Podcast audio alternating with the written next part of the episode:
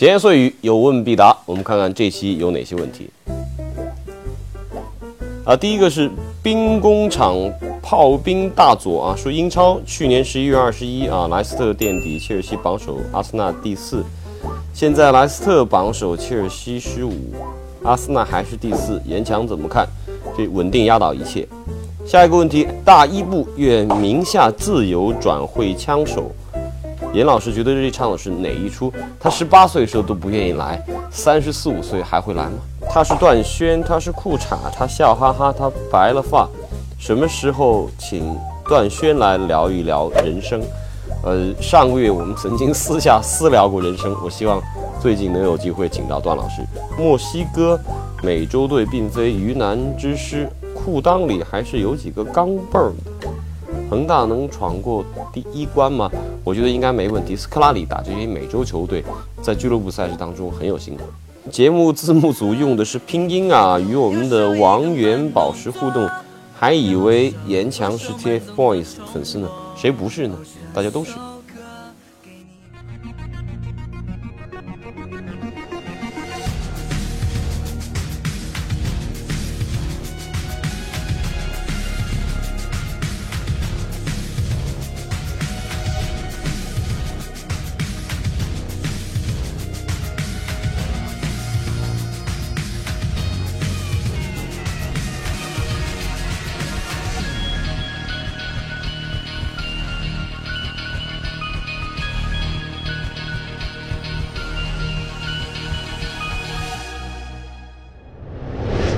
欢迎收看本期的超级言论。在一场零比四的大败之后，皇家马德里又迎来了一段啊非常复杂、可能充满挑战的一段赛季时间。在这场世纪大战失败之后，皇马很快就宣布他们会要召开一个新闻发布会。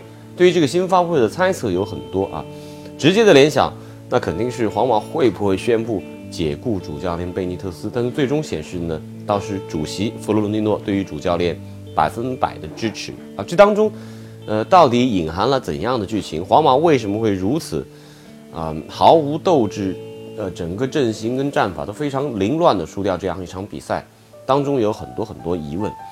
呃，首先可以确定的，这绝对不是一支贝尼特斯的皇家马德里，因为我们所熟悉的贝尼特斯是一个对于比赛准备非常充分啊，对于防守很重视，强调整体性的一位主教练。那从他的执教履历来看，我觉得不管是从瓦伦西亚到后来的利物浦，到国际米兰，到呃切尔西、那不勒斯，他的足球哲学从来就没有改变过。为什么在这一场比赛发生这么大的变化？因为跟他此前带皇马，呃受到批评的几场比赛相比的话，这场比赛啊似乎他调集了所有能够调集的皇马的巨星，能够参与进攻的巨星啊都被派上了场。而在防守、在中场控制这方面，这场比赛，皇家马德里被巴萨打得千疮百孔。如果我们是积极的来看待足球问题的话，这期节目真的应该从巴萨的角度去好好分享一下，好好呃欣赏一下巴萨带给我们的快乐。但是如果要从故事性、从故事延展的角度来看的话，皇家马德里可能更值得我们去深挖。也许我们找不到太多的证据，但是从事后未来的发展来看。这场比赛很有可能是贝尼特斯上演的一出苦肉计，这当中老佛爷弗伦蒂诺可能也扮演了一个不容低估的角色。这期我将会有请到我的老朋友，来自于体坛周报的骆明先生，和我一块来探讨关于皇马的世纪大战惨败苦肉计。贝尼特斯在国家德比中的排兵布阵确实很诡异。本赛季之前十五场西甲和欧冠比赛，他只在第二轮与皇家贝蒂斯的比赛中派遣 BBC 和 J 罗同时首发。卡拉格就说：“那样的首发阵容，我不相信是贝尼特斯自己选的。”不管怎样，一场惨败之后，贝尼特斯终究还是选择了自己背锅。他承认自己首发排错了。陆老师，你觉得这个贝尼特斯该下课吗？取决于。弗洛伦诺是否真正的支持他？嗯，如果弗洛伦诺半信半疑的话，那我觉得应该下课。我相信，因为你如果不支持贝内特斯的话，打的是你自己的脸。呃，没错，因为，呃，今年夏天，当所有的媒体、球迷都呼吁让安切洛蒂留任下，你包括像 C 罗、像拉莫斯他们都出来说安切洛蒂的好话。在这种情况下面，皇马主席还坚决的让贝尼特斯回来，让安切洛蒂下课。如果这么快就把贝尼特斯炒掉，我觉得这对于他自己的信誉来说是一个极大的破产。尤其是呃之前穆里尼奥在的时候，他说我们支持穆里尼奥，结果穆里尼奥下课。然后今年初又说我们支持安切洛蒂，结果安切洛蒂下课。现在哎，打住啊！按照这个逻辑说下来，现在支持贝尼特斯，就第三第三章第三章耳光，对对，大家都觉得可能只是暂时支持，我觉得这个也很重要。我不妨举一个例子，就是卡佩罗。嗯，当年大家也觉得卡佩罗众叛亲离，玩不下去了，但是卡佩罗得到了当时主席卡尔德隆的支持，他就你想怎么样就怎么样，哪个哪个球星不听话，走走人，包括罗纳尔多。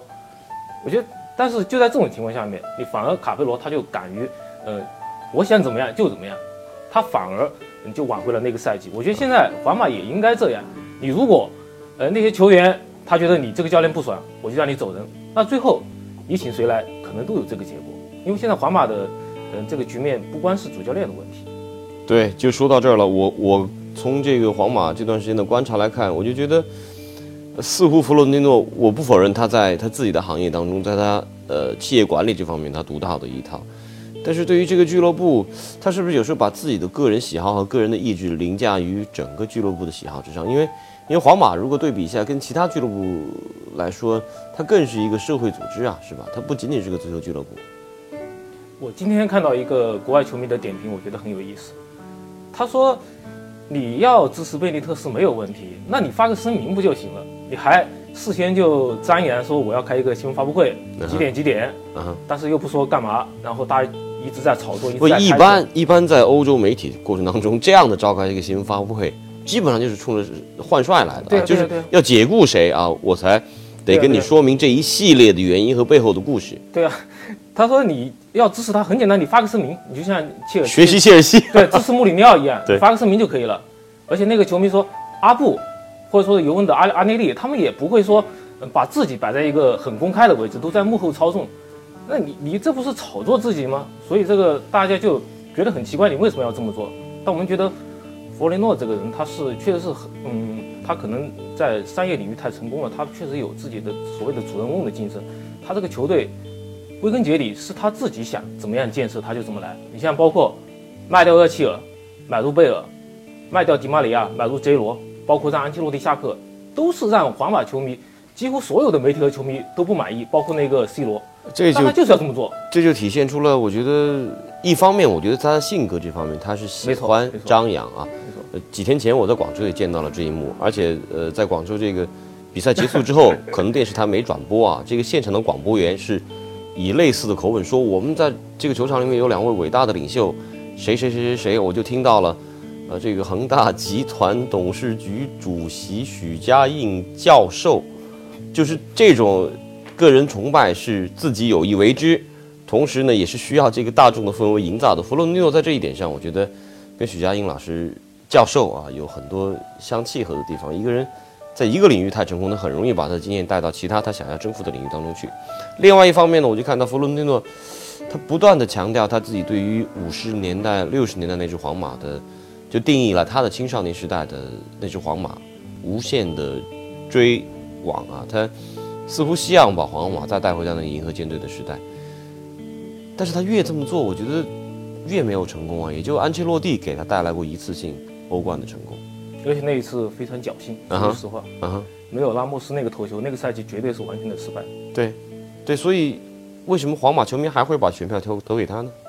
我觉得只是说，因为卡尔特隆太烂。对对对，因为有有，因为卡尔特隆被说句实话，其实回过头来看还是一个很成功的主席。对，虽然说你说买在拉拉选票这方面不够，比如说伊瓜因本来八百万就可以买到，进了那么多球也是很合适的，所以说。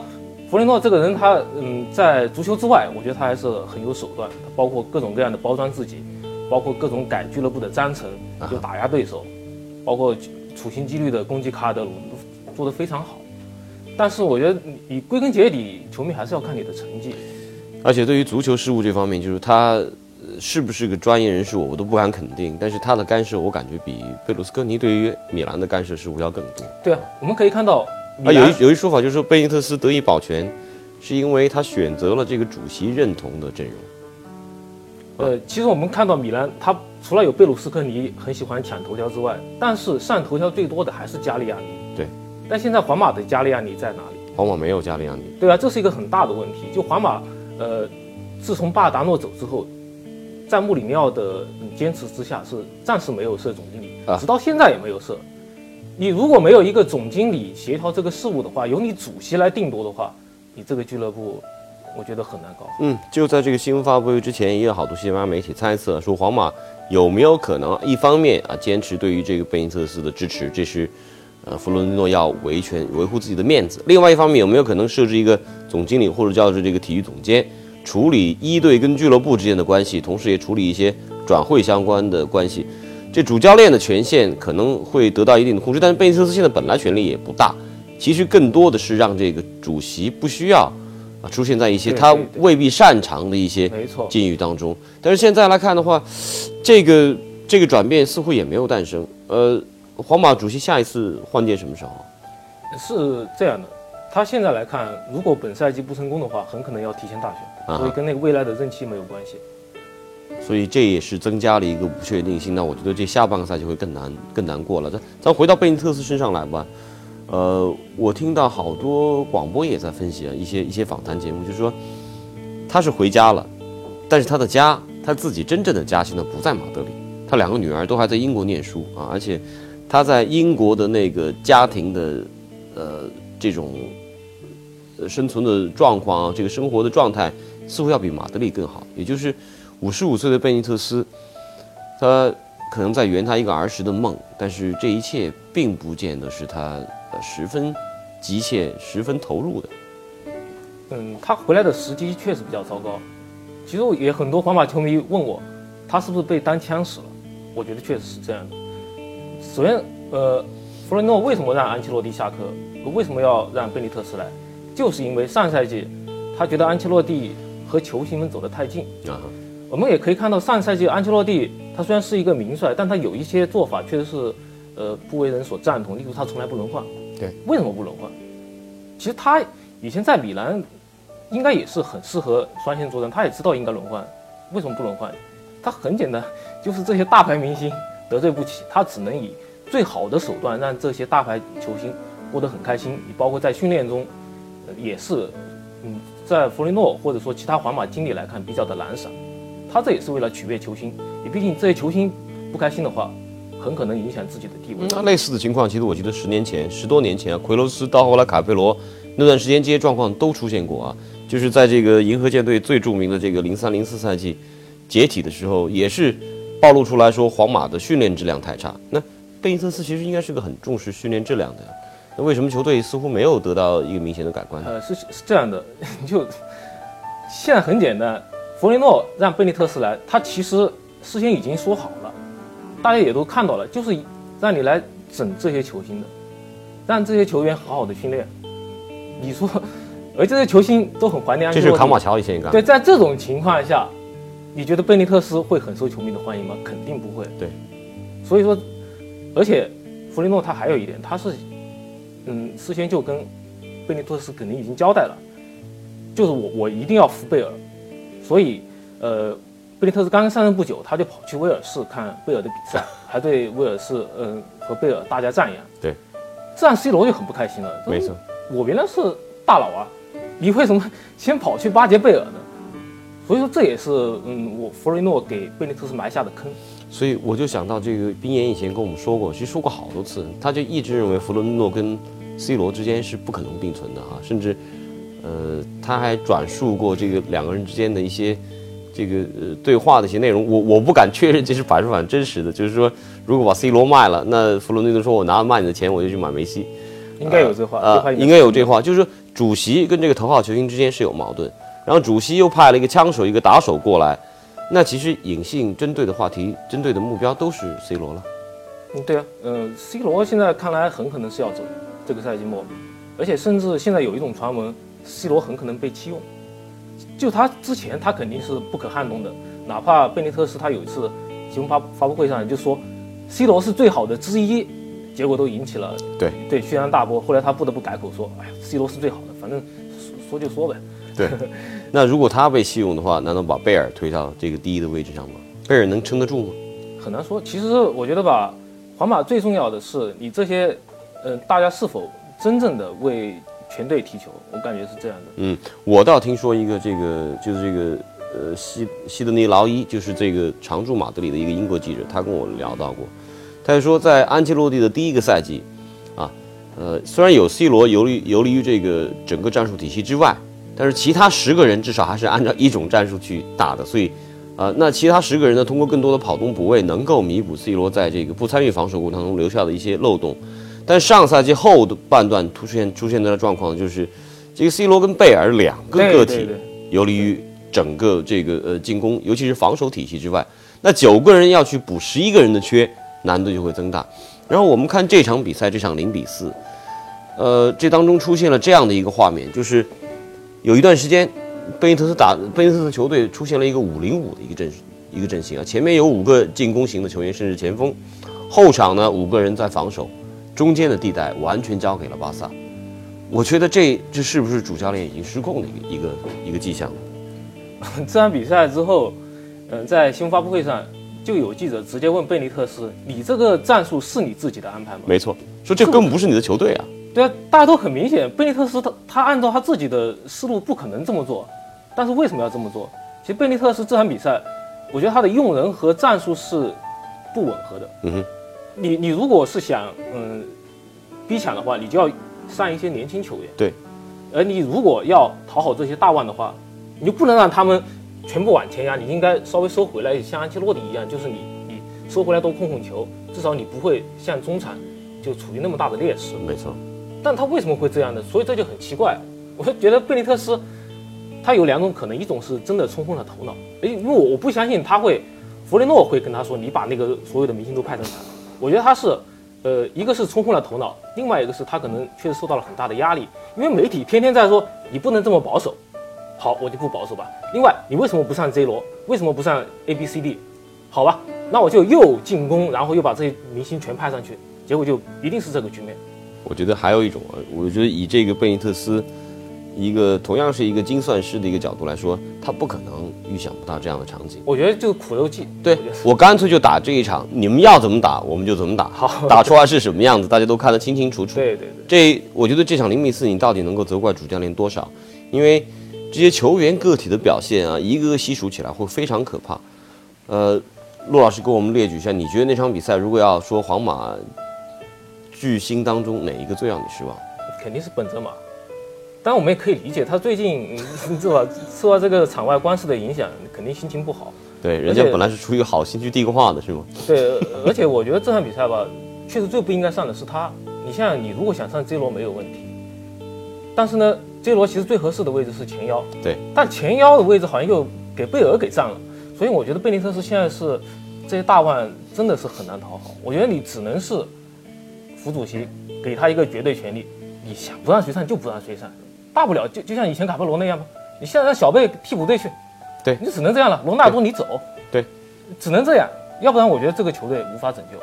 所以那看一下下半个赛季的走势，只能这样了，是吧？如果就是说，呃，老佛爷还能够在这儿立生，贝尼特斯呢，我觉得是不适合换的。现在还说什么让安切洛蒂回来，这完全不可能啊！这个让老佛爷根本就没有颜面再去带领这个俱乐部了。而且我想这一关他要不能过的话，他很难说什么三度出山，再来再来对，不可能。再来带领这个皇马这个银河舰队起航。所以下半赛季我们有可能会看到怎样一个皇马，一个更加严格，一个管理起来可能要求会更高，战术纪律性会更强，场面可能会更难看的一个皇马。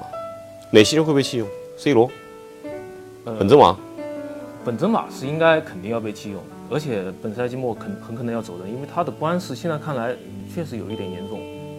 以皇马这个很重视形象的一个俱乐部，我觉得本缺中，锋的收留一下还是可以的。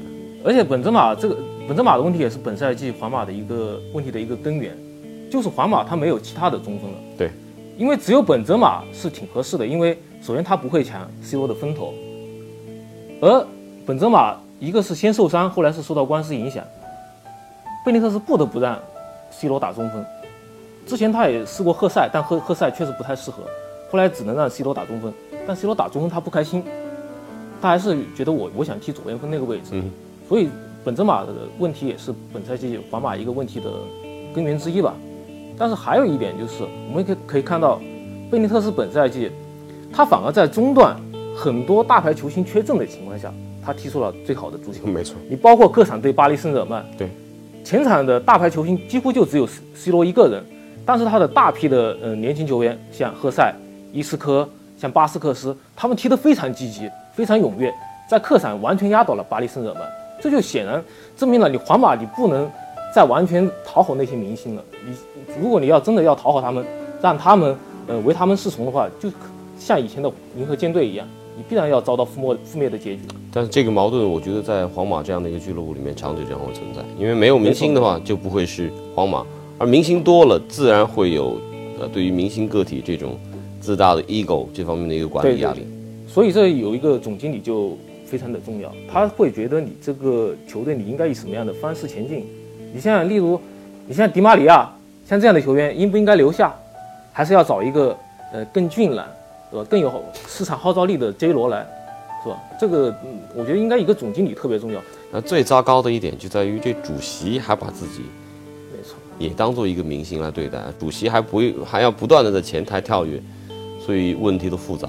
对啊，可能在这儿因为像许家印，他也喜欢上头条，但是他的俱乐部的经营他交给刘永灼，对吧？对对这是一个很基本的足球规律。所以皇马得向这个恒大学习一下。行，我们今天先聊到这儿。好谢谢骆老师。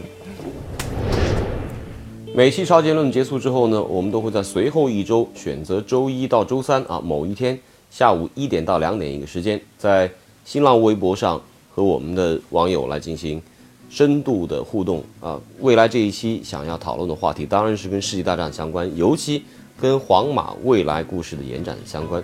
皇马未来的选择到底是 C 罗还是贝尔？皇马最合适的主席会不会是老弗雷夫·伦蒂诺以及贝尼特斯？他到底适不适应皇马？是不是大家共同的选择？我们会在微博上跟大家一一分享。希望大家关注新浪微博上的“刺客足球”、“超级言论”以及我个人的呃个人账号，我们会通过这样的一些账号形成一个平台，来共同交流足球带给我们的快乐。